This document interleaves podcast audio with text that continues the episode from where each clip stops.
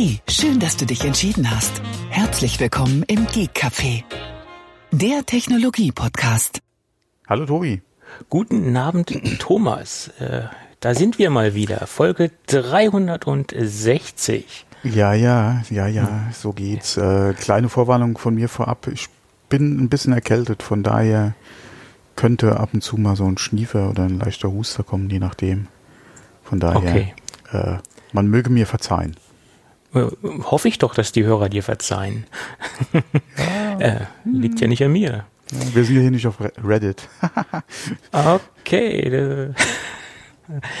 Gut, ähm, auch heute unterstützt uns die Firma Rademacher wieder.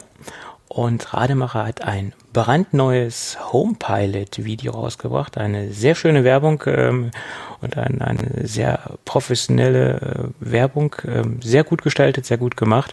Wir verlinken das Ganze mal in den Shownotes zum ähm, YouTube-Kanal von Rademacher und direkt zum brandneuen Video, was gestern rausgekommen ist. Äh, lohnt sich mal anzuschauen, ist ganz äh, schön produziert und es lohnt sich im Übrigen auch den YouTube-Kanal zu abonnieren. Tja, an dieser Stelle recht herzlichen Dank für die Unterstützung. Ja, dann gibt es noch einen Nachtrag zur letzten Sendung. Da habe ich da über das Sateki-Netzteil gesprochen, das neue duale USB-C-Netzteil. Äh, da habe ich mehr, mehr oder weniger mich auf die Preise verlassen, die bei ähm, Amazon gelistet sind bezüglich äh, oder für das Netzteil. Und da musste ich feststellen, dass genau dieses Netzteil preislich bei Amazon so gar nicht hinhaut. Äh, Das lag dort ja über 100 Euro und ähm, der Preis ist jenseits von Gut und Böse. Ich habe jetzt einen neuen Link in die Shownotes gepackt bei einem äh, anderen Händler, nicht äh, kein Amazon-Händler, ähm, wo das Netzteil die, den üblichen Marktpreis hat von 74 Euro, also roundabout 75 Euro. Und das ist auch der Preis, äh, den Sateki anstrebt äh, oder wie es auch im Markt äh, platziert werden soll. Diese Amazon-Geschichte war ein Ausreißer sozusagen. Deswegen wollte ich das jetzt nochmal korrigieren. Man muss nicht immer auf äh, Amazon äh, hoffen oder bauen. Da kann manchmal gehörig was in die Hose gehen. Ja, so immer die Frage, welcher Händler listet dann zu welchem Preis, wenn noch nichts gelistet ist, zum Beispiel, ja. Oder vielleicht hat er das ausgenutzt, der Händler, weil es so ein brandneues Produkt war Genau. und er das halt lieferbar hat, dass Ja. er dann dementsprechend ähm, da ordentlich draufgeschlagen hat. Genau, ja. Aber ich denke, dass ähm, ja, diese Information überlegt, wir ist haben ja auch, ja, genau. Und wenn man überlegt, wir haben ja auch schon oft genug gesagt, die erste Anlaufstelle, wir gucken dann immer gerne mal bei Amazon, ja, aber, da haben wir auch schon oft genug gesagt, trotzdem Preis vergleichen, ja. Macht äh, durchaus Sinn, ja. Ja, gut.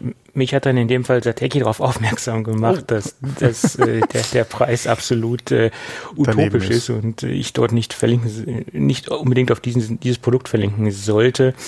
Und äh, finde ich gut, dass der Hersteller da, da so, eine, äh, ja hast du so ein der- Monitoring drauf hat. Hast du in den Shownotes zur anderen Folge den Link dann vielleicht rausgenommen?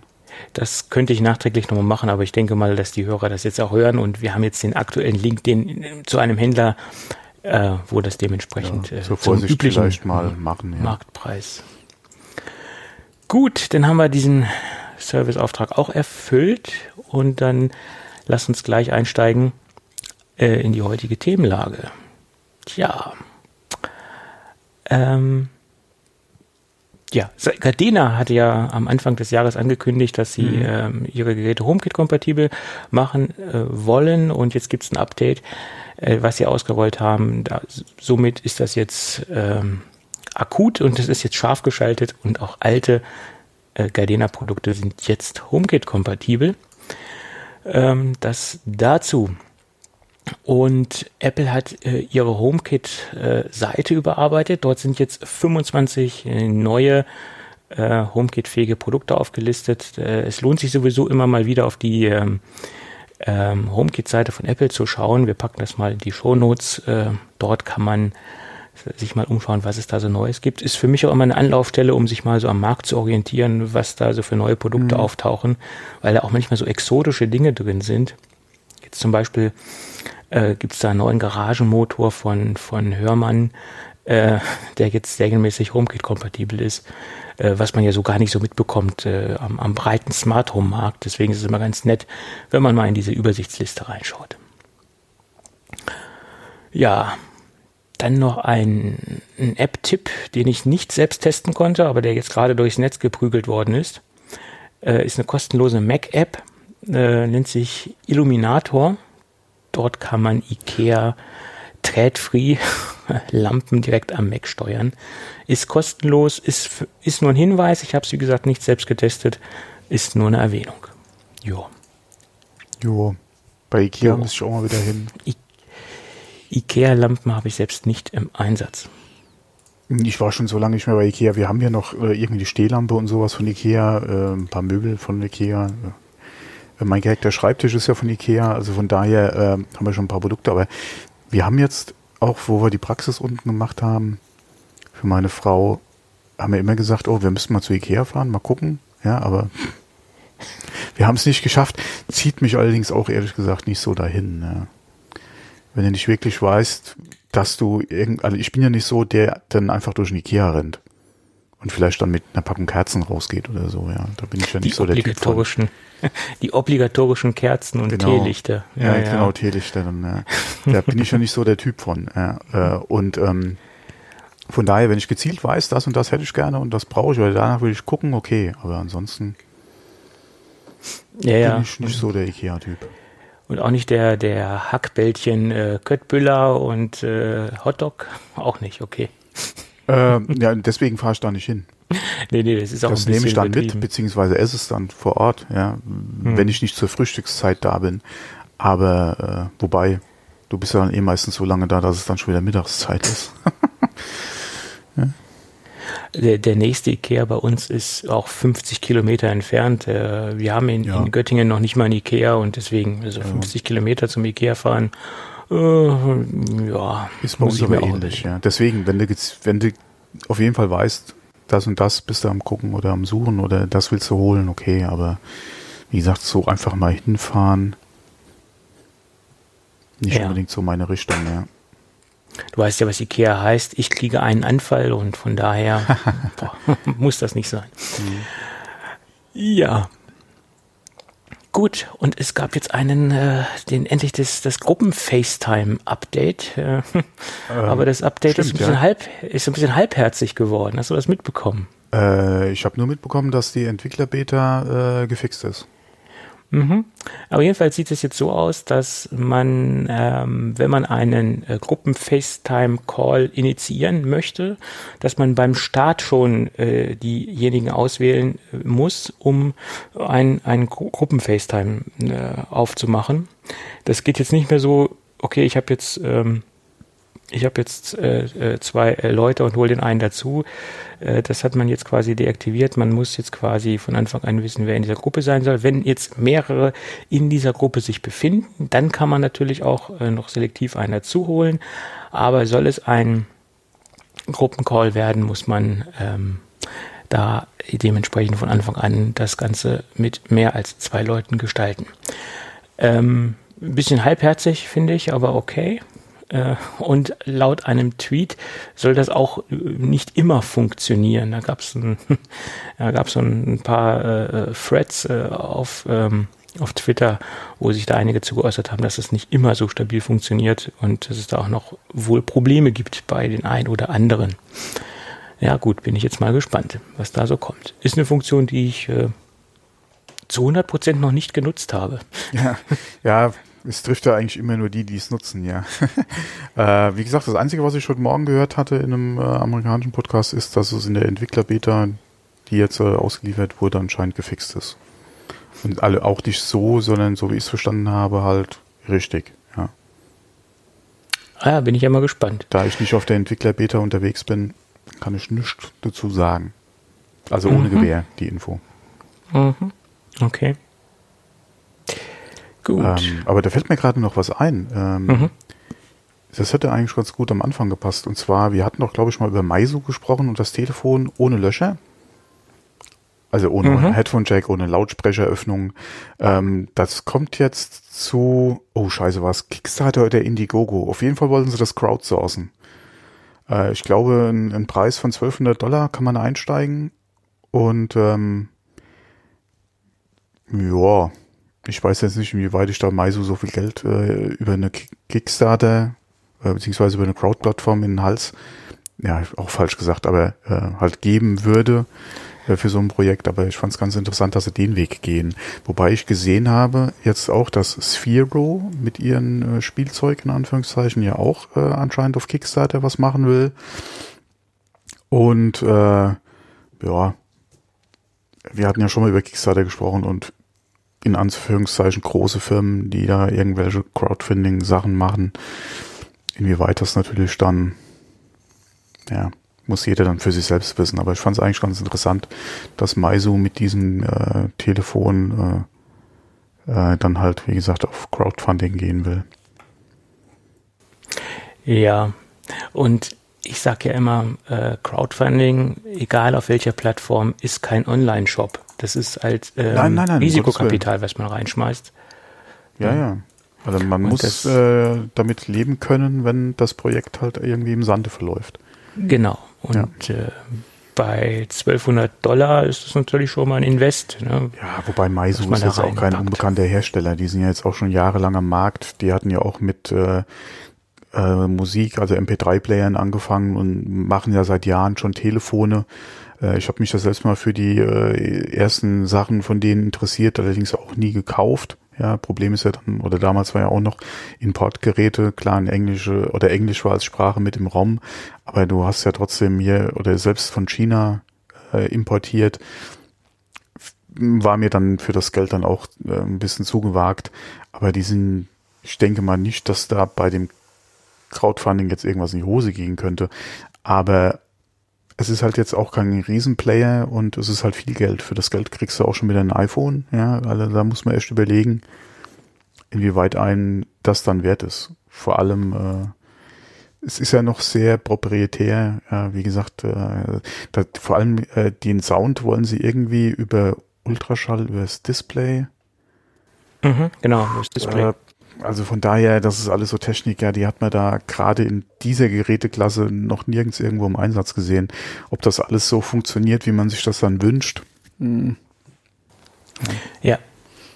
Also bevor ich da 1200 Euro ausgebe, ja. äh, würde ich mich schon lieber bei anderen Geräten äh, umschauen. Ja, äh, Selbst wenn es im Android-Lager sein muss, dann gibt es auch andere ja. tolle Produkte. Ja, da, da, vor allem da hast du auch einiges sehr interessante Produkte, die dann auch wieder günstiger sind.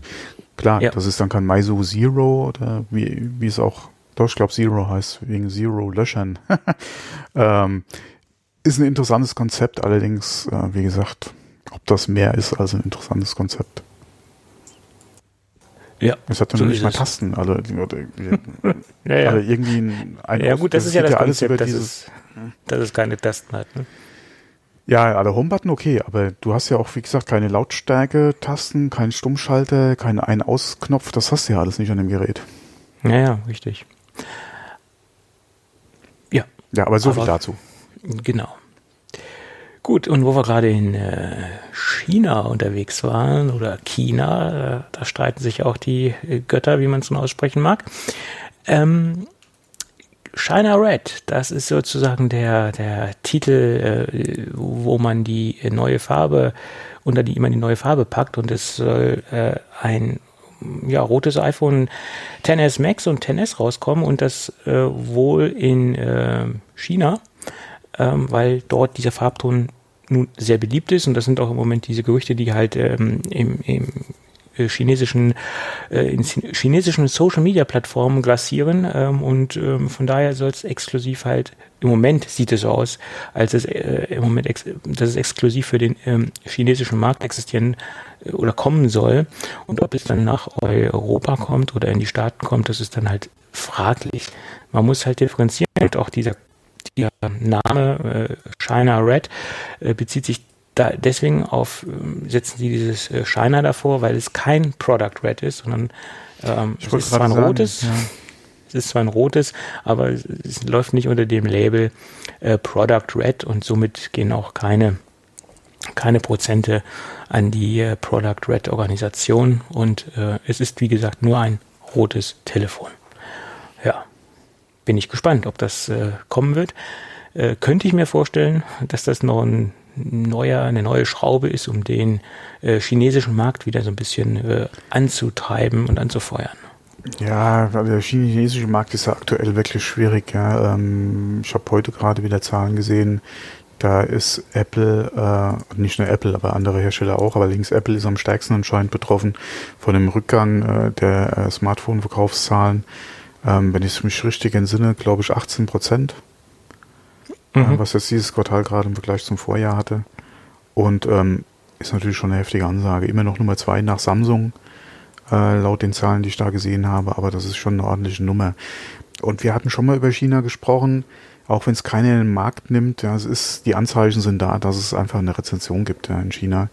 Ähm, Export schwächelt auch ein bisschen zurzeit.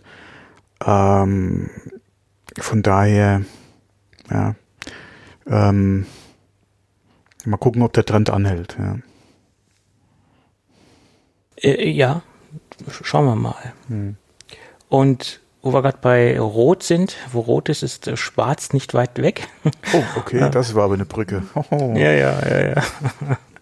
Und äh, da hat die Economy, Economic Daily News äh, ein, ein ähm, paar Infos rausgehauen, die angeblich auch aus der Zuliefererkette kommen. Ähm, dass die kommenden AirPods auch in Schwarz rauskommen sollen. Der Hersteller soll wieder Inventex sein, also der Auftragslieferant, der die Dinger produziert, oder der Auftragshersteller. Ähm, und aus diesen Kreisen, äh, wie gesagt, kommen auch die Gerüchte. Die Farbe soll nicht glänzend sein, sondern matt. Und es soll auch ein bisschen rutschfester sein, was man so gehört hat. Bin ich sehr gespannt. Äh, ist natürlich wieder ähm, interessant für diejenigen, die die diese, die die weißen AirPods haben und, und die sich wahrscheinlich dann nicht so äußerlich abheben werden, wenn sie bei der gleichen Bauform bleiben. Und wenn man sich dann die schwarzen kauft, kann man natürlich sofort sehen, okay, der hat schon die zwei, äh, Zweier und man kann dann wieder äh, vielleicht auch durch die neue Farbe dann wieder Käufer oder Käufer generieren, die man vorher gar nicht mit dem Boot hätte. Vielleicht gibt ja Leute, die wollen per Tu keine weißen äh, AirPods haben und die warten halt nur noch darauf, dass sie in schwarz kommen. Ja, ich sehe ich für ein sehr realistisches Gerücht. Ja, ich würde mir dann noch ein paar andere Farboptionen wünschen. Ja. Und es ist auch die Frage, macht es Sinn, noch bei den Einsern eine andere Farbe zu machen oder macht man es dann mit einer Nee, das sollen ja schon die Zweier sein also oder die, achso, die nächste Generation. Das habe ich eben nicht, nicht, äh, naja, nicht gehört. Ähm, aber was da eine zu ja auch ganz gut passt, äh, gerüchteweise soll ja im ersten Halbjahr äh, noch äh, AirPower und das war ja das Charging Case kommen für alle von Apple. Könnte eventuell auch äh, ja dann die zwei da zeitgleich kommen.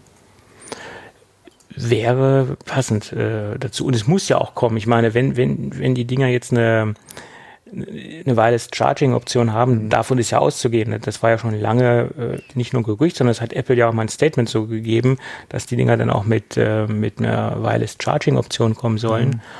Ähm, von daher. Ähm, die, die Frage ist Zeit, halt, wird mit den AirPods 2 auch ein Charging Case geliefert oder ist es Zubehör? Das ist äh, die das Frage. Wär, Und die Frage ist auch, wenn sie schwarz sind, ist es Case schwarz oder wird es trotzdem weiß bleiben? Naja, das soll alles schwarz sein. Äh, das wäre natürlich ah, da, Banane. Ja, was heißt Banane, aber. Wie sieht das denn aus?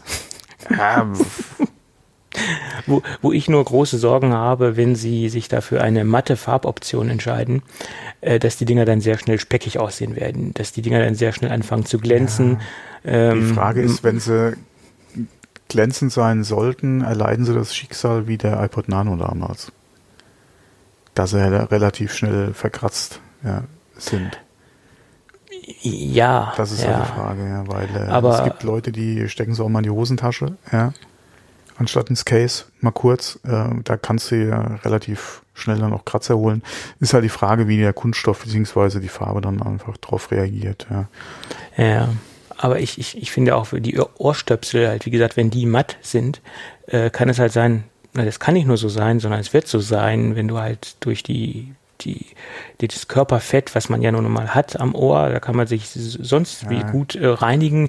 Es produziert halt nach der Körper, äh, ganz klar. Problematisch wird es, denke ich mal, eher mit dem Ohrenschmalz, ja. Je nachdem, ja. wie du da veranlagt bist. Ja, eben, das meine ich äh, ja, ne? ja. Also du, du kriegst es nicht porentief rein und das, das ist, geht halt nicht. Und dann wären die Dinger irgendwann glänzend. Ne? Wobei es sind ja keine In-Ears, also von daher. Ja, so aber schlimm. Alles, ich hatte das Problem jetzt mit den normalen bis jetzt noch nicht so. Mit den In-Ears, ja, okay, kann mal passieren. Die steckst du dir auch in den Kanal rein, je nachdem.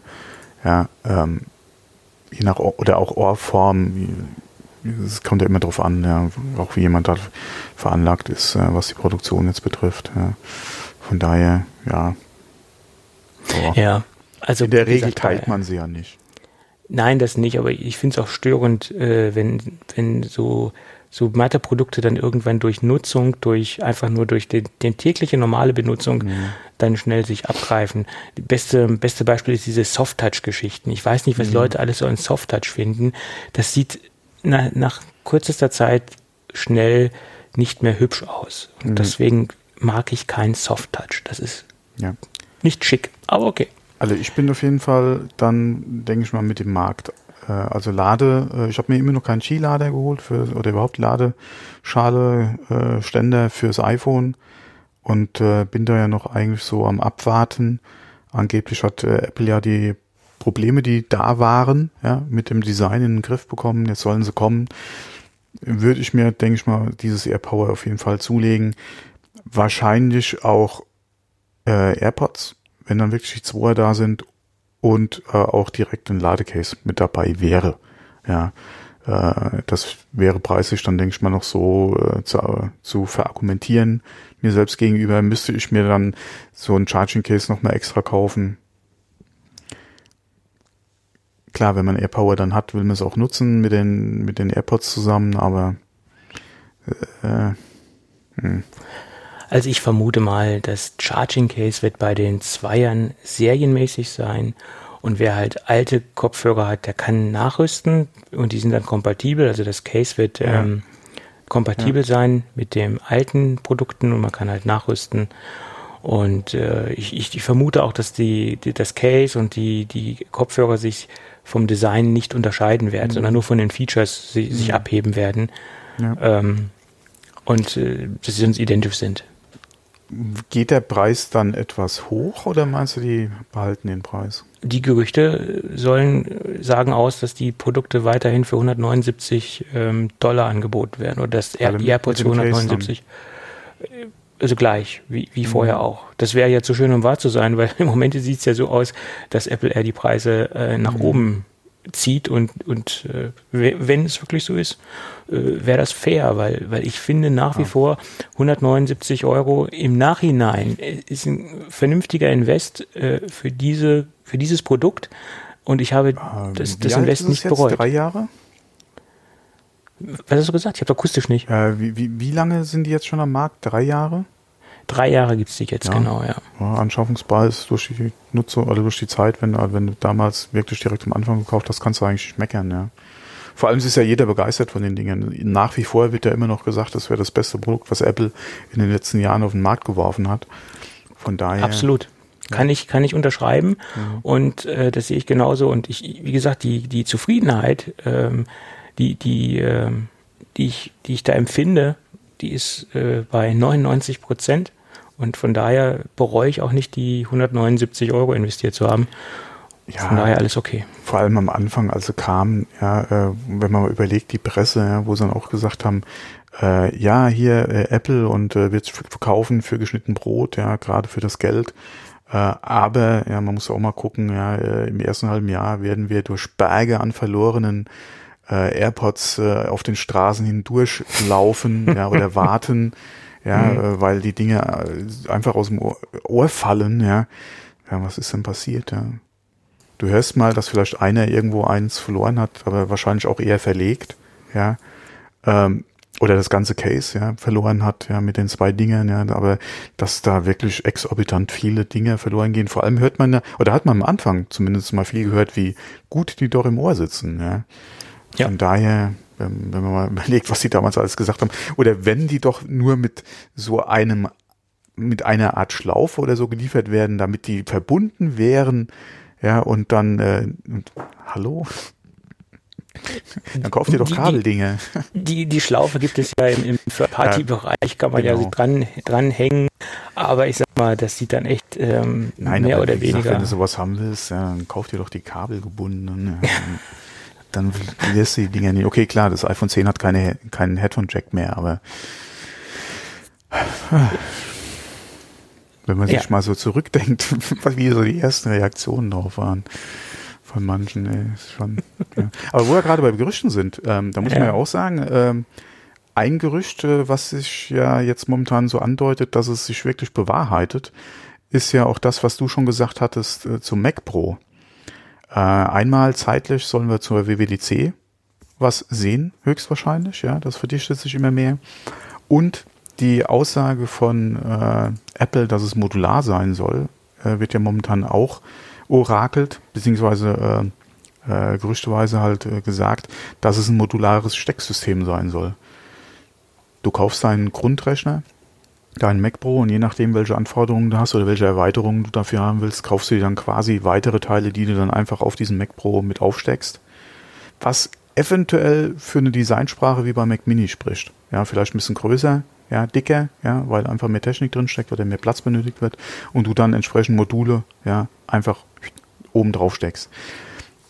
Inwieweit da der eine oder andere Pro damit zufrieden wäre, ist die andere Frage. Vor allem, ja, wie oder was wird es kosten, beziehungsweise was wird es geben? Ja, vor allem im Grafikbereich ist ja wieder die Frage. Aber ja, das äh, ist ja auch sowas, was du schon ein bisschen orakelt hast. Ja, das würde ja dann äh, eventuell bedeuten, äh, dass Apple äh, Deutschland unseren Podcast gehört hat. Ähm, na, na, nicht, Ja. nein, das jetzt Nein. nicht, aber äh, dass du Mhm. halt, wie gesagt, so same minds, think alike, ja, dass da, äh, dass du da auf der richtigen äh, Schiene warst, ja. Ähm, Könnte sein, könnte sein. Aber was mich die Tage viel mehr beschäftigt hat, ähm, dass der Herr Ming Chi Ku wieder ein Feuerwerk an Gerüchten abgefeuert hat und er hat ja mal so richtig vom Leder gelassen, der gute Mann. ja. Es ging ja los mit dem neuen Display. Da Ah, hat er ja. gesagt, ja, Geiles 31, Ding, 31,6 Zoll und das soll dann Micro-LED ähm, beinhalten oder MLED. Da gab es ja auch vor ein paar Monaten Gerüchte zu, dass Apple an LED-Technik arbeitet und die hieß Ja. dann halt auch Micro-LED. Genau. Ähm, gut, da kann man eins und eins zusammenzählen, dass natürlich das dann im neuen kommenden Display reinkommen soll, wird. Das äh, ist sehr wahrscheinlich. Er redet ist aber die nicht Technik von, schon so weit? Das ist doch die Frage. Und vor allem, was wird's kosten? Das ist die Frage. Und äh, die Frage ist halt auch, ähm, er redet nicht von 4K, er redet nicht von 8K, er Ja, redet genau. von 6K. Äh, Er hat sich da genau in die, in die Mitte gelegt sozusagen. Äh, Wäre natürlich ein bisschen exotisches, äh, Ja, exotische War Auflösung. 5K auch schon. Mhm. Gut, 5 ist ja auch exotisch, genau, ja. iPhone, äh, ähm, iMac Retina. Ähm, Und ich denke, ja in 10K wäre dann bisschen. Problem, was jetzt momentan halt so auch einfach das, das Befeuern betrifft, ja. Wie viel Thunderbolt-Kabel bräuchtest du, um ein 10K-Display äh, zum Laufen zu kriegen? Ob sie 6K über Thunderbolt 3 aktuell so hinkriegen, ich weiß es jetzt auch nicht, aber dafür kenne ich mich einfach auch mit der Technik jetzt nicht aus. Ist auch wieder die Frage, inwieweit proprietär die da irgendwo selbst wieder was hinklöppeln, ja, an Treibern, beziehungsweise an Hardware, die sie dann entsprechend verbauen. Die Frage ist halt, wie kann es befeuert werden? Welche aktuelle Hardware unterstützt das Display? Wird es eine Sache sein, die speziell fürs Mac Also Pro ich kommt? gehe da, ich gehe davon aus, wenn ähm, das Gerät so kommt, wie er das äh, vorhersagt, müsste es mindestens mit dem aktuellen Mac Mini funktionieren. Das sollte so die, die unterste Ja. Base sein. Das ist die Frage, ob es nicht wirklich dann exklusiv für den Mac Pro sein wird, ja, sogar. Na, das, das, das glaube ich Und nicht. ob du vielleicht äh, mit weniger Auflösung du dann nochmal die zweite Serie kriegst, dass du nochmal ein 28 Zoll oder 27 Zoll äh, Apple Display kriegst mit einer geringeren Auflösung, die dann da funktioniert. Also ich vermute mal, wenn Apple jetzt ein Display rausbringt, dass sie sich, wenn, auf diese eine Größe ja. ähm, einschießen und nicht noch kleiner gehen, weil äh, mhm. wenn man sich mal auf dem Markt umschaut, 27 ist eigentlich fast nicht mehr äh, so existent im, im, im gehobenen Bereich. Also alles geht so in Richtung 30, 31, 32 und wenn nicht noch gerade noch größer. Und wenn wir uns mal jetzt ein aktuelles ähm, ähm, ähm, ähm, 27 Zoll Gerät anschauen von Apple oder nicht aktuell, das Thunderbolt Display ist ja nicht mehr aktuell, gibt es ja nicht mehr. Aber wenn man sich da diese riesen Ränder anschaut, äh, denke ich mal, ist es auch möglich, ähm, in diesem Gehäusedesign auch ein 31.6er reinzubringen, fast randlos. Und ähm, auch wenn man sich einen aktuellen iMac anschaut, denke ich, wird es auch möglich sein, dann die iMacs auf die gleiche Größe zu heben. Dass wir dann auch kommende iMacs nicht mehr in 27 Zoll sehen werden, sondern in 31,6 Zoll. Dass sie einfach nur die Ränder reduzieren und dass das einfach nur durch die, das Weglassen der, der Display-Ränder ergibt es dann letztendlich diese äh, gerumerten äh, 31,6 Zoll. Das ist meine Vermutung. Ja, wobei 31,5, 31,6 ist ja mit so da sind ja auch dann diese 32 Zoll Displays, die du momentan kriegst, die sind ja auch in der Regel 31,5, 31,6 groß. Äh, manche ja. Hersteller nennen sie dann 32 Zoll, ja, was auch immer das soll. Ähm, ähm, ja, es ist, es ist eine schöne Größe. Äh, es ist halt immer die Frage, was passt auf den Schreibtisch. Aber das haben wir bei den Ultrawide ja auch schon gesagt. Ja, bei den großen äh, Ultrawides. Äh, und die werden ja auch immer größer. Das muss man sich auch mal überlegen. Ja, die werden ja immer, äh, wo ich auch frage, wo soll es aufhören? Ja. Ähm, ja. Äh, manches davon finde ich auch schon wieder so übertrieben und unpraktisch, ja, das äh, käme mir nicht auf den Schreibtisch, ja. Also ultraweit ist ja eine Sache, aber diese, diese äh, Monsterteile, wie sie da teilweise momentan gemacht werden, äh, oder wo, wo man da äh, kriegt, ja, die auch gerade so im Gaming-Bereich gepusht äh, werden, ah, finde ich auch schon wieder grenzwertig, ja. Ähm, aber äh, 31,5. Ich glaube, haben wir letzte oder vorletzte Folge drüber gesprochen. Ich hatte ja auch schon überlegt, äh, ich hätte gerne ein bisschen mehr, äh, ein bisschen größeren Bildschirm, nicht unbedingt jetzt so 4, 5 oder 6K, weil es muss ja auch noch befeuert werden, gerade im Spielbereich ist es ja immer ein bisschen schwierig. Aber ähm, da geht schon einiges, ja. Ja. Und ich, ich bin auch fest davon überzeugt, äh, wenn, wenn Apple jetzt in dieser Größe ein Display rausbringt, dass sie dann die nächste iMac-Generation auch in dieser Größe anbieten werden. Weil es auch rein von den Panels, mhm. weil es dann rein auch von den Panels sich einfach ergibt, dann ja, größere Stückzahlen einzukaufen genau. und das gleich so das abzuwickeln. Macht definitiv Sinn, ja. Genau. Ja. Und wie gesagt, dass diese 27, 31, 5 Bildschirmränder weglassen und man kriegt das wunderbar in oder fast in das gleiche Gehäuse rein, ohne groß äh, Aufstand zu machen. Ja, das ist ja auch so das Gerücht beim Mac Pro mit diesen 16 Zoll. Genau. Dass man genau. Äh, quasi bei, ungefähr bei derselben Größe wie beim 15er braucht, ja, randloses Display und schon bist du bei 16. Ja. Das, das, ist, das ist ja jetzt nicht so ein Riesenunterschied. Und wenn man genau. sich die Ränder anschaut, okay, ja. die Ränder sind jetzt nicht mehr so groß, wie sie früher einmal waren. Da muss man schon ein bisschen tricksen, auch gerade bezüglich der, der Webcam, ja, die man oben drin hat. Nicht unwesentlich größer, ja, aber du kannst da nochmal mehr randlos ja, machen und dann ja. Es gibt ja den einen oder anderen Notebook-Hersteller, der äh, durchaus Geräte äh, ja mit Marketing-Sprech randlos im ja. 17 Zoll Bereich äh, im Angebot hat, die designtechnisch sich auch da ein bisschen an Apple orientieren. Ähm, also es gibt ja was, ja. Inwieweit ja. das dann natürlich Sinn macht, dass du dann auch noch einen integrierten Zehnerblock oder sowas drin hast, ja, okay. Why not? Ja, wenn der Platz da ist, irgendwie muss er genutzt werden, ja, aber ja. Und wie gesagt, er hat ja auch ähm, darüber ähm, ja, die gleichen Gerüchte, wie gesagt, 16 ähm, Zoll oder 16,5 Zoll, das, da mhm. hat er sich noch offen gelassen. Mhm. Und äh, da spricht er allerdings nicht von Micro-LED, da spricht er so, ja. von einem OLED-Display. Mhm. Äh, bin ich auch gespannt und vor allen Dingen das wird ja denn das, das Pro-Pro-Gerät, wenn OLED-Display äh, und, und komplett überarbeitet, ja, ähm, wo, was das Pro, preislich kosten soll. Bei Pro-Pro würde ich eher das Micro-LED sehen. Weil ja, aber äh, du hast da die Vorteile vom OLED mit den Schwarzwerten einfach. Ja. Aber alle Vorteile, die halt so ein, äh, ein IPS oder sowas mit sich bringt, ja. ja. Ähm, klar, was jetzt Strom sparen und Pixel bei Pixel etc. okay, ja. Ähm, aber äh, deswegen ja auch meine Frage, ja, inwieweit ist die Technik halt schon so weit, dass du auch gerade in diesen Formaten, ja, wie so ein 31 oder 32 Zoll Monitor, das halt auch entsprechend in Stückzahlen produzieren kannst, ja. Und vor allem zu welchem Geld. Weil für einen Monitor nochmal irgendwie so 10 oder auf den Tisch zu legen, ja, macht, glaube ich, keinen Sinn, ja. Äh, ich glaube auch nicht, dass sich der in diesem Preisbereich bewegen wird. Nein, ich äh, hab's ja nur mal ja. so als Hausnummer, also, beziehungsweise als extremes Beispiel halt mal. Also meine Vermutung ist, das Ding wird bei 1999 Euro liegen. Das ist meine Preisvermutung, ich die ich glaube, kommen wir nicht mit hin, wenn es wirklich Micro-LED hm, sein ja. wird in der Größe und bei 6K. Wird knapp. Dann wäre es schon, also meiner Meinung nach wäre dann schon wieder günstig. Ja, okay, das, da, ja.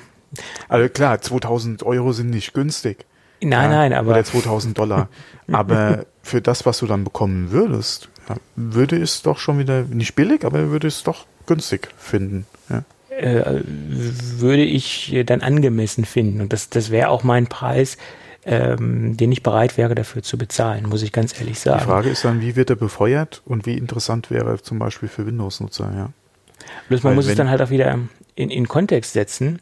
Gehen wir jetzt mal davon aus, ähm, genau das gleiche Panel kommt in einen äh, iMac Pro ja. oder in einen iMac rein. Ja, äh, da muss schon noch eine Pro. preisliche Differenz sein. iMac Pro und zwar, wie gesagt, auch nicht unbedingt als einziges Gerät, sondern vielleicht als Ausbaustufe nach oben hin oder so. Hm. Könnte ich mir durchaus vorstellen, ja. Also, ich glaub, wird, nicht, also die Mikro wird nicht im Standard iMac kommen. Das wird auf jeden Fall eine Pro-Geschichte. Ja, das, das, das, das ist auf jeden Fall eine Pro-Geschichte. Aber ich glaube nicht, dass sie noch eine dritte Bildschirmdiagonale etablieren werden. Wenn 31,6 Zoll Nein, kommt, äh, das, dann fällt das, 27 weg. Ja, aber du kannst ja ein IPS-Display machen, ja, in der Größe. Und du kannst dann das Pro dazu machen und hast dann, beziehungsweise das äh, Mikro noch als Option, ja, in der, ja, ja, im Pro, genauso wie eine größere ja. Grafikkarte, machst du halt ein anderes Display. Ja, klar. Könnte ich mir vorstellen, weil ich denke, preislich wird das echt schwierig. Vor allem auch, äh, was die Stückzahlen betrifft, weil äh, ähm, ich denke nicht, dass sie da Millionen äh, oder hohe Stückzahlen unbedingt zum Anfang rauspumpen können. Okay, es ist die Frage, wie lange sind sie schon am, am entwickeln, beziehungsweise wie lange ist es schon so weit, dass sie sagen, wir können das jetzt in Serie bringen äh, und wie sind halt die Zahlen oder die Stückzahlen, die halt hinten vom Band fallen. Ähm, nur wenn das Display wirklich auch unter Windows funktionieren sollte, an deinem Windows-Rechner, dann ähm, hast du da echt nicht ein Problem, aber dann verkaufst du auf einmal wesentlich mehr, weil ich denke, es doch viele auch Windows-Nutzer gibt, die sich so ein Display kaufen würden. Allein wegen der Technik. Wenn sie das, wie gesagt, von ihrer Grafikkarte her befeuert kriegen und das Ding unter Windows auch läuft, was Treiber betrifft, beziehungsweise was die Unterstützung von Windows betrifft, hätten die damit auf jeden Fall auch nochmal einen zusätzlichen Markt, der definitiv auch Stückzahlen kaufen kann. Oder wo Leute da sind, die dann einfach auch das Display kaufen würden. Ja, ja wäre, wäre denkbar. Wäre ja, denkbar, dass da noch also einige Kunden bei Gerade im Pro-Bereich sind da einige, ja. die dann definitiv, weil, wie gesagt, 6K, du hast dann nochmal mehr Pixel auf dem Bildschirm, nochmal eine Palette mehr, ja, wo du mit, mit 4K äh, Material äh, arbeiten kannst, nochmal besser als einem 5K-Display. 5K-Displays sind am Markt, verkaufen sich der Nische entsprechend auch gut, ja, einzelne Geräte. Von daher nochmal ein paar Pixel mehr in einem, vor allem auch nicht auf 28 Zoll, ja, 4K, sondern du gehst 6K auf äh, knapp 32 Zoll könnte ich mir vorstellen, dass da gerade im Pro, ja, entweder Bild oder, oder Video, da doch einige da sind, die da bedenkenlos zugreifen würden. Ja. ja. Möglich, möglich. Man müsste halt sehen, wie, wie outstanding denn das Gerät sein wird. Ja. Äh, ja, aber so wie wir Apple kennen und den Wert, hm. den sie gerade auch im iMac ja, mit den Displays äh, gesetzt haben, kann das kein schlechtes Display werden. Wenn das Gerät genauso hervorragend ist wie mein altes äh, Thunderbolt-Display, nur übertragen in die Neuzeit, wenn, bin ja, ich zufrieden. Wenn Apple nicht den Fehler macht, äh, wie damals mit ihren Displays äh, in der Zusammenarbeit mit LG, klar. Ja, okay. ja, obwohl ich sagen muss, ich, ich benutze ja diesen Ultrafine äh, am, am, als Monitor für, für, den Station, für meinen stationären Einsatz im MacBook Pro. Und in der zweiten Generation, den ich ja habe, bin ich sehr zufrieden mit dem Produkt. Läuft das gut. Das kann sich Apple mit einem eigenen Display nicht erlauben. Nein, das nicht. Aber man, man, es wird immer noch so geschimpft auf diesen Ultrafine. Ähm, ja, ja, aber nur ja. auf die erste Generation. Ja, aber das ist halt äh, die Problematik, die sie, oder den Schuh, den sie sich damals halt angezogen haben. Ja, ja, ja, ja das ist so. Deswegen also nochmal ein Display oder oder das Display unter einem Fremdfabrikat bringen. Wir haben da zusammengearbeitet mit, macht keinen Sinn. Nein, nein, nein, das nicht. Und Sie haben es auch schon gesagt. Wie gesagt, auch diesem Ultrafine, den, den, den, klebt noch ein schlechtes Image äh, am, am, am, Bildschirm im wahrsten Sinn des Wortes. Und das, das wird ja auch so schnell nicht wieder los. Ne? Das ist ja. das Problem. Ne? Deswegen muss man immer sagen, zweite Generation läuft bei mir sehr gut. Mhm. Ja. Ja, aber wie gesagt, diese Gerüchte sind sehr spannend und äh, ich bin auch sehr gespannt, wenn dieses neue MacBook Pro äh, kommen wird, kommen soll, äh, wie es da mit der Tastatur aussieht. Äh, ja. ja. Das ist so das größte Fragezeichen, was ich da sehe. Ja, und, die nächste Butterfly-Generation. Ja. Ja, es ist Butterfly 3, 4 äh, wäre das dann, ja, 4. Ja, Apple wird daran jetzt so lange äh, weiterentwickeln, bis sie entweder bei dem orakelten Touch-Display, ne, bei dieser orakelten Touch-Tastatur angekommen sind, äh, adaptiven, keine Ahnung, wie man es nennen will, oder aber äh, nochmal eine neue Butterfly-Generation einfach haben, ja. Wobei an der alten Tastatur, wie wir sie hatten, ja, da war ja eigentlich nichts verkehrt dran. Ja, schade eigentlich damals. Aber wer, wer hätte auch damit gerechnet, ja. Ja, schade, schade. Chance verpasst. Ja, und dann gab es dann noch eine Neuigkeit, die eigentlich nur die, die Gerüchte nochmal bestätigt haben. iPad Mini mhm. 5 ja. soll keine großen Designänderungen bekommen, außer ein paar Specs, die abgedatet mhm. werden das, was wir eigentlich schon längst gesagt haben, das hat OnLeaks veröffentlicht äh, und OnLeaks hat angeblich ein paar CAD-Dateien in die Finger bekommen. Allerdings gibt es da so ein kleines Geschmäckle. Ein paar Tage später hat er dann nochmal nachgereicht, dass er nicht unbedingt sagen kann, dass diese CAD-Dateien wirklich 100% echt sind. Da hat er dann nochmal ein Update nachgeschoben. Er war sich da nämlich nicht mehr ganz so sicher. Aber trotzdem vermute ich mal nach der letzten Gerüchtelage, mhm. dass es da einfach nur einen Speedbump gibt und letztendlich war es das. Und selbst hinter dieser ähm, Pencil-Funktion sind sich die Leute, die äh, Analysten, die Leute, die prognosen, nicht schon, einig, ja. mhm. ob es das geben wird, was natürlich sehr schade ist. Was allerdings ja. auch dann wieder für den Preis spricht, ja, dass der relativ äh, freundlich sein wird. Relativ. Das hoffen wir mal, aber äh, so eine Pencil-Funktion hätte, würde dem Gerät ganz gut zu Gesicht stehen. Und es würde wahrscheinlich auch nur so ein bisschen die Pencil-Verkäufe mit, mit an, anschieben. Aber okay, was soll's. Ja, gerade auch wenn du wirklich äh, sagst, du, du kaufst oder du schenkst deinem Kind halt äh, so ein Mini, ähm, würde das mit dem Stift durchaus Sinn machen, ja. Gerade wenn du da so jemand Kreatives hast, der da durchaus auch gerne zeichnet, ja. Du hast so viele Möglichkeiten im iPad oder es gibt so viele Programme, die schon mit äh, den bisherigen äh, Stiften, ja, die halt, äh, ja, ähm, wie soll man jetzt sagen, ähm, diese Third-Party-Dinge, ja, weißt ja, was ich meine jetzt, äh, ja, ja. funktionieren oder unterstützen, beziehungsweise die du dann nutzen kannst auf dem Display, um da einfach, ja, ganz einfache Anwenden, Sachen halt einfach, ja, oder Stifte äh, zum, mit, zum Zeichnen zu benutzen, ähm, wäre natürlich so ein Apple Pencil schon was, was äußerst Feines, ja. So sieht's aus. Ja. Gut. Dann noch zwei ganz schnelle News zum Thema Samsung. Wir wollen absichtlich jetzt nicht über das äh, S10-Event sprechen, weil das würde zeitlich ein bisschen den Rahmen sprengen. Aber so ein, so ein kleiner ähm, Fehler, der Samsung da unterlaufen ist. Die haben nämlich einen Tag vor der offiziellen, ähm, vor der offiziellen Präsentation, also am 19. Februar, einen Werbespot im norwegischen Fernsehen gezeigt äh, zum Samsung S10 oder für das Samsung S10. Äh, Gibt es ein interessantes YouTube-Video. War wieder mal lustig. Äh, könnte vielleicht auch Absicht gewesen sein. Weiß ich nicht, ob Ja, das, war jetzt ein Marketing-Stunt Fehler war. gemacht oder war es wirklich Absicht? Ja. Es kann ja sein auch, dass das norwegische Fernsehen einfach in der, in der Timetable ein bisschen durcheinander gekommen ist und das einfach so reingeklickt hat. In der Programmorganisation ist es ja heute auch alles nur noch äh, au- automatisiert, das was da abläuft. Und dass derjenige, der das Programm zusammenklickt, da ein wenig äh, Fehler, ein paar Fehler gemacht hat, oder sich im Datum vertan hat. Möglich, Oder es war wirklich ein Marketing-Stunt. Gut, und die andere Samsung-Neuigkeit ist, dass Samsung die komplette Blu-ray-Player-Produktion einstellt. Äh, also Samsung verabschiedet sich da. Ja, was auch nicht wirklich überraschend ist, muss ich echt sagen. Ja, St Streaming Der- macht den Markt kaputt. Was heißt Streaming macht den Markt kaputt? Streaming war von Anfang an eigentlich das Businessmodell, beziehungsweise Blu-ray nur eine Übergangslösung. Klar hast du Blu-ray, äh, kannst du hier in den Schrank stellen, du hast da dein 4K drauf, ja, bla bla bla. Qualität ist besser als im Streaming, ja, alles, alles äh, gute Argumente.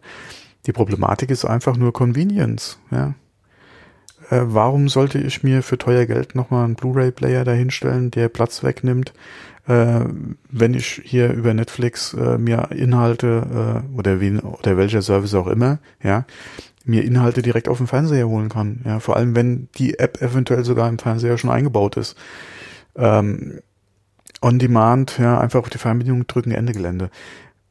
Äh, Also, Ja, also ich kann nach, ich, wie gesagt, ich war ja noch nie ein Freund von Blu-ray und äh, klar, am Anfang hat man mal gezweifelt, wieso bringt Apple kein Blu-ray oder gerade auch im iMac.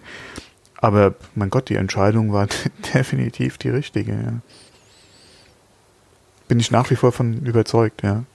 Apple äh, hat da das einzig Richtige getan und hat es von vornherein weggelassen, ja. ja, stimmt.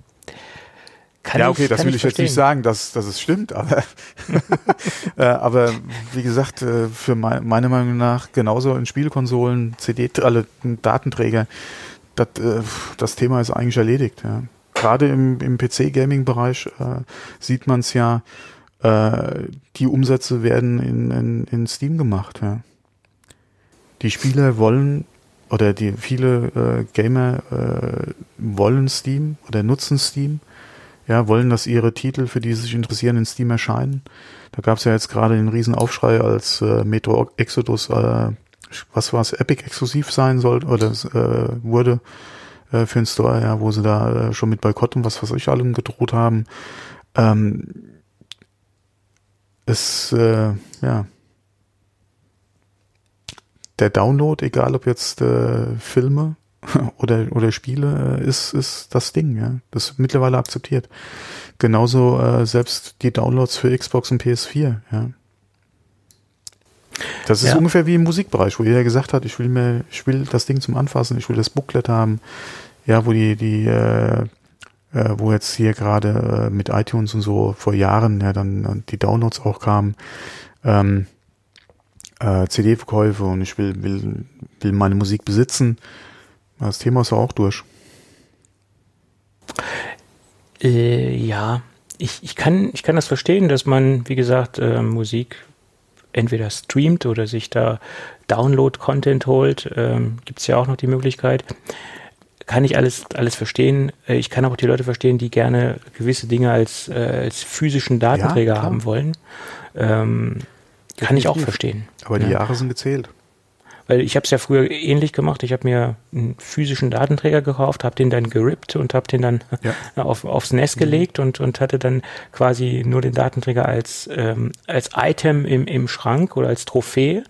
Äh, habe die nie wieder benutzt und habe den dann halt auch nur, äh, wie gesagt, äh, vom, vom NES wiedergegeben. Ähm, war halt lange Zeit auch bei mir so der Fall.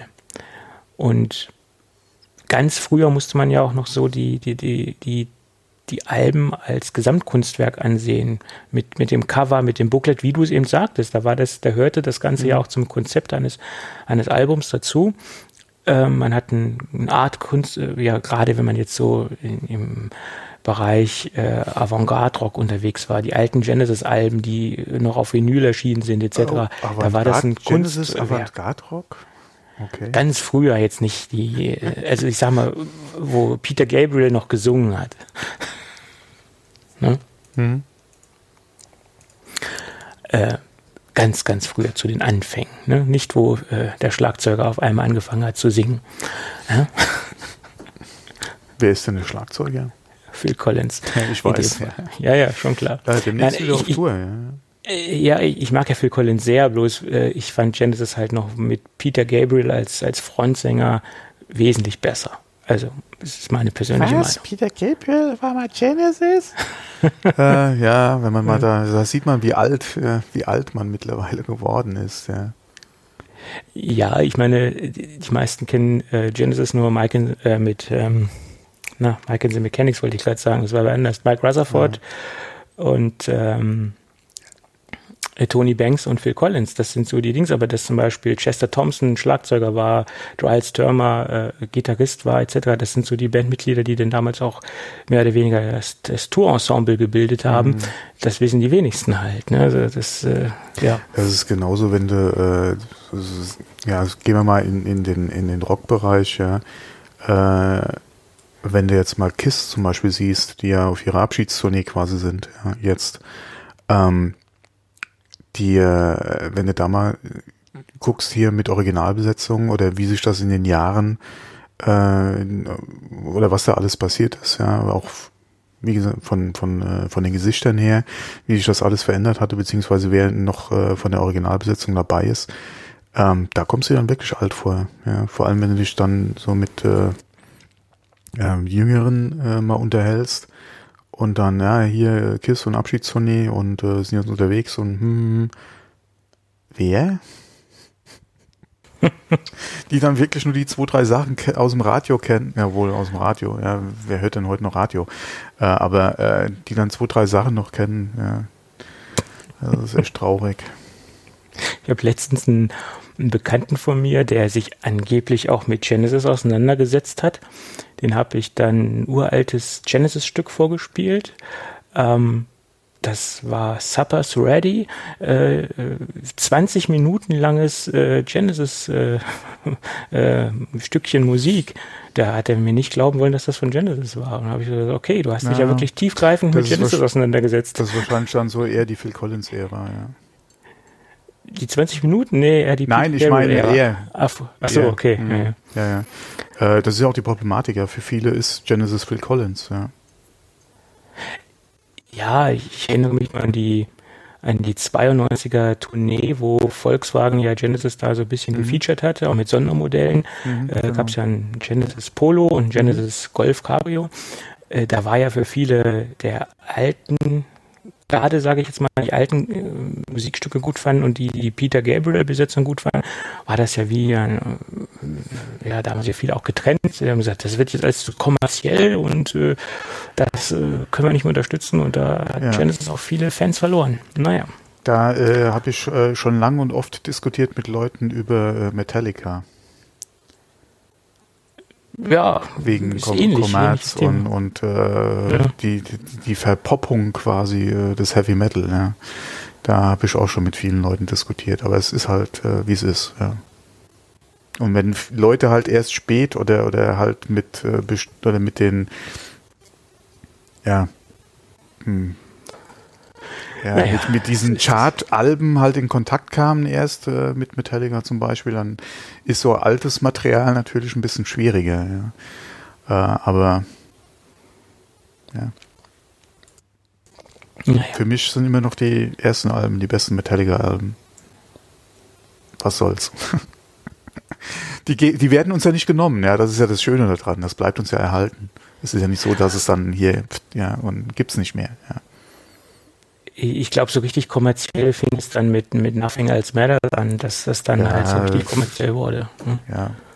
D danach kommen noch so zwei, drei Sachen, die ich mir dann auch guten Gewissens noch anhören konnte, aber da, naja, das ist mit vielen, ja. Ja.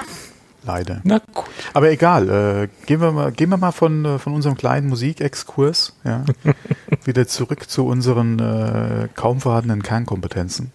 ja, kleine Apfelkernchen. Die sind ja auch klein, die Apfelkernchen. Genau, und werden dann äh, hier zu einem Monsterbaum im Laufe der Jahrhunderte.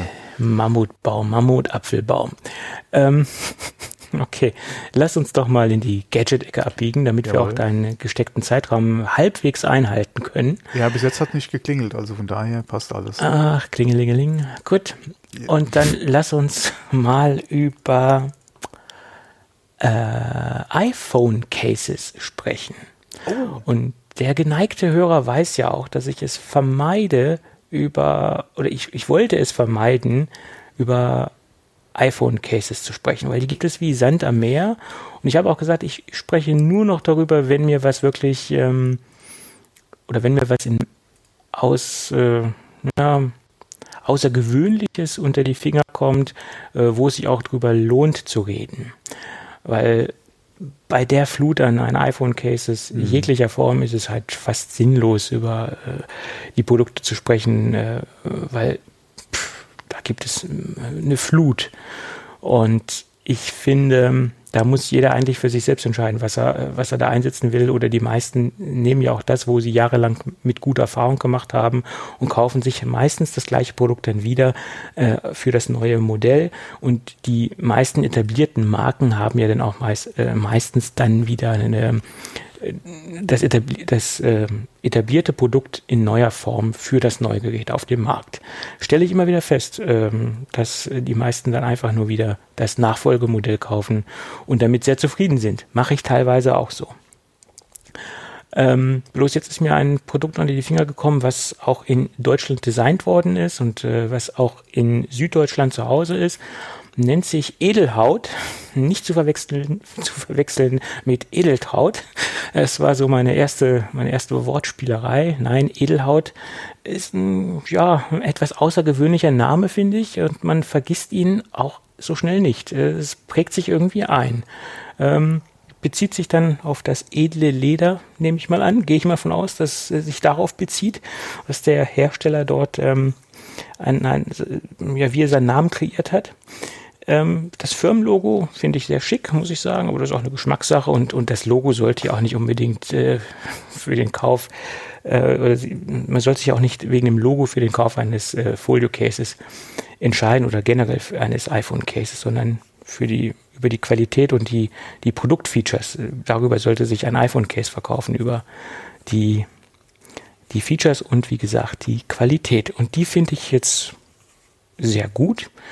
Ähm, wir haben hier eine kein Glattleder und auch kein Wildleder in dem Sinne, sondern so eine Art, ähm, ja, ich glaube, der Fachmann sagt Spaltleder.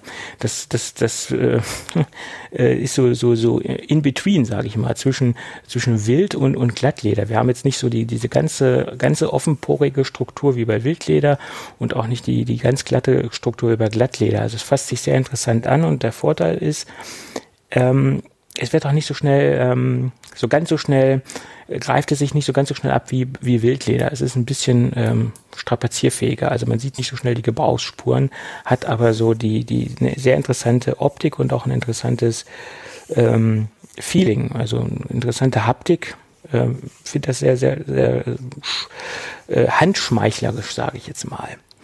Und das Problem, was ich persönlich immer bei Folio Cases habe, viele haben dann, äh, wenn sie mit Magneten arbeiten, ähm, so eine Magnetlasche, die sich halt über das ähm, Gerät oder über die Seite legt, um das Gerät zu verschließen. Und das Ding hat einen unsichtbaren Magneten, den man so nicht wahrnimmt. Und deswegen, wenn man, wie gesagt, das Gerät äh, eingelegt hat in die in die Schale, in die Kunststoffschale, die äh, die passgenau ist für das jeweilige Gerät, was sich auch im Inneren befindet, dann äh, schließt es ähm, schön ähm, bündig und man sieht halt nicht irgendwie einen Verschluss, sondern es ist ähm, quasi unsichtbar. Und das, das finde ich sehr, sehr charmant. Das haben sie sehr gut untergebracht. Äh, die Verarbeitungsqualität ist, sagen wir mal so, äh, auf dem gleichen Niveau wie, wie ähm, 12 South Bookbook. Das ist immer so mein, mein Referenzprodukt, wenn ich jetzt über Folio Cases spreche, ähm, weil ich das so als die Mutter aller Folio Cases ansehe. Äh, und das ist ja auch ein Produkt, was immer wieder weiterentwickelt worden ist. Und das steht nach meiner Meinung äh, auf, auf dem gleichen Level wie das Bookbook Case von 12 South, nur kostet wesentlich weniger. Ähm, sicherlich ist 12 South ikonisch und dafür bezahlt man natürlich auch ein bisschen den Namen. Aber Verarbeitungsqualität ist mit diesem Edelhaut Case äh, äh, oder Edelhaut liegt auf dem gleichen Level nach meiner Meinung. Und wie gesagt, ich habe beide Cases direkt im Vergleich und bin hier stark beeindruckt. Wie gesagt, es gibt äh, ein sehr großes Produktportfolio von Edelcase. Wir verlinken äh, mal die Übersichtsseite äh, von Amazon. Da sind halt, wie gesagt, alle gelistet. Und wir verlinken auch die, äh, den direkten Link zu dem ähm, Folio Case, ähm, was es in verschiedenen Farben gibt. Ich habe mich in dem Fall für die graue Variante entschieden. Ähm, das ist mal was ganz anderes. Schwarz und Braun, das ist so die klassische Version, die hat man immer. Und die haben ein sehr schönes Grau, was so, ein, so einen minimalen Stich ins, ins Grünliche hat. Ähm, was so ein bisschen schilfgrün aussieht. Ich würde es jetzt nicht ganz grau einstufen. Äh, ich finde im Original sieht es wesentlich schöner aus als auf den, auf den Bildern der, der Farbton ähm, ist mal was, was, was ganz, ähm, also ein ganz anderer Grauton. Ähm, sieht nicht langweilig aus, was man bei Grau eigentlich in, in erster Linie denkt. Äh, sieht sehr interessant aus und ist auf jeden Fall ein Eyecatcher. Ja, und preislich gesehen 34,95 äh, für die Verarbeitungsqualität äh, absolut in Ordnung. Produkt äh, kommt aus äh, Deutschland wie gesagt, äh, ist äh, bisher jeden Pfennig wert. Oder jeden Cent in dem Fall. Schönes Produkt. Das äh, zum Thema ähm, Folio Case. Mhm. Ja, ich habe mir in der Zwischenzeit mal so ein bisschen die Bilder betrachtet, aber die sehen nicht schlecht aus, ja. Äh, ja, und die haben ein irrsinnig großes Produktportfolio. Ne? Mhm. Das muss man, also für fast jede äh, iPhone, äh, für fast jedes aktuelles kaufbare iPhone gibt es da Taschen und äh, Cases. Ähm, ja, gibt auch Snap-on-Cases, also nicht nur Folio-Cases. Also da gibt es ganz, ganz viele verschiedene äh, Varianten. Ähm, die haben sogar äh, Geldbörsen im Sortiment. Es sollen demnächst auch ähm, Apple Watch äh, Armbänder dazukommen. Also da wird einiges gemacht.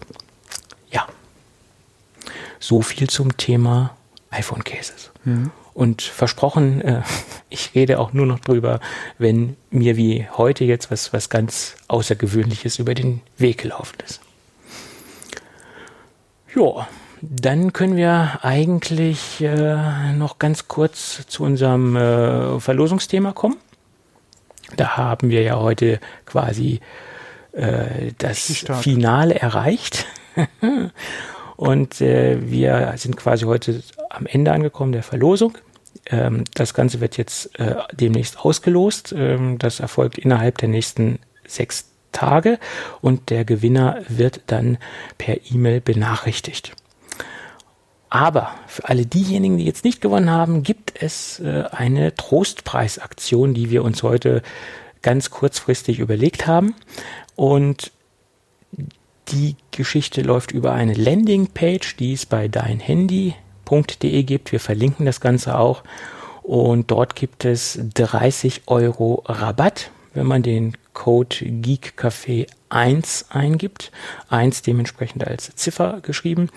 Steht aber auch alles nur mal in den Show Notes und da gibt es eine äh, Landingpage, die wie gesagt extra für unsere Hörer eingerichtet worden ist. Da sind dann, wie gesagt, alle Angebote aufgelistet und dort kann man dann den Code einlösen, wenn man bei deinhandy.de sich für irgendwas interessiert oder irgendwas dort ähm, abschließen möchte, kaufen möchte, etc., ähm, sollte man sich dort mal auf der Landingpage umschauen. Und äh, möchte ich noch eine Hörerfrage beantworten, oder da gab es einige Fragen. Was ist denn überhaupt deinhandy.de ganz genau? Es ist eigentlich ganz einfach zu beschreiben.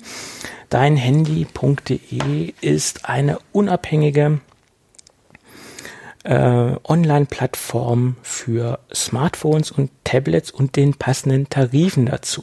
Das heißt, dort sind äh, die üblichen Anbieter vertreten, wie zum Beispiel ähm, Telekom, Vodafone, O2, die üblich verdächtigen Anbieter. Und dort wird transparent unter den verschiedenen Tarifen verglichen, was für den Kunden der optimale Tarif ist. Man äh, gibt dort seine Bedürfnisse ein, seine, sein Telefonverhalten, sein angestrebtes äh, Gerät, was man erwerben möchte und bekommt dann den optimalen passenden Tarif ähm, zu den Bedürfnissen und auch das optimale Gerät angeboten. Und äh, dadurch, dass die halt äh, Kooperationen mit den verschiedensten Providern und auch mit den verschiedensten Herstellern haben, wie zum Beispiel auch Apple, Samsung, Huawei, ähm, gibt es da natürlich auch viele verschiedenste Aktionen und, und Sonderpreise. Äh, und ähm, wie gesagt, man hat dort transparent die Anbieter zentral auf einer Plattform gelistet. Das ist im Endeffekt kurz äh, und knapp ausgedrückt, was äh, dein Handy.de letztendlich ist. Also eine unabhängige Plattform der Hersteller von Smart, äh, Smartphones und Tablets und auch dementsprechend eine Plattform für die Provider also wo alle zusammengefasst sind, die jeweiligen Anbieter und wo es unabhängig miteinander, wo miteinander die Ver äh, Tarife verglichen werden. Ich hoffe, das habe ich jetzt verständlich ausgedrückt. Ich denke schon, ja. Okay, gut. Und wie gesagt, ob es dann nochmal ein Gewinnspiel gibt, da sind wir derzeit in Verhandlungen. Mal gucken, was da noch kommt. Im Moment wird es dann erstmal eine kleinere Pause geben, denke ich. Und ähm, ich kann schon mal anteasern, dass im Bereich Rademacher eventuell demnächst ein Gewinnspiel kommen wird, aber smartphone-technisch gibt es da wahrscheinlich erstmal eine kleinere Pause. Schauen wir mal. Geht ja auch nicht immer. Ne? Genau. Sind ja hier nicht bei der Caritas. Gut in diesem Sinne haben wir doch das Ganze heute gut über die Bühne bekommen. Wir sind noch in deinem, äh, ja, okay, äh, ja, Zeitbereich fast, wir nicht mehr. Ich ging auch eben die Tür. Meine Frau hat da gerade. Okay, ja. dann sagen wir jetzt Adios, amigos, und ähm, hören uns dann äh, kommende Woche wieder, wenn alles gut geht. Ja, genau. Bis Tschüss. dann. Tschüss.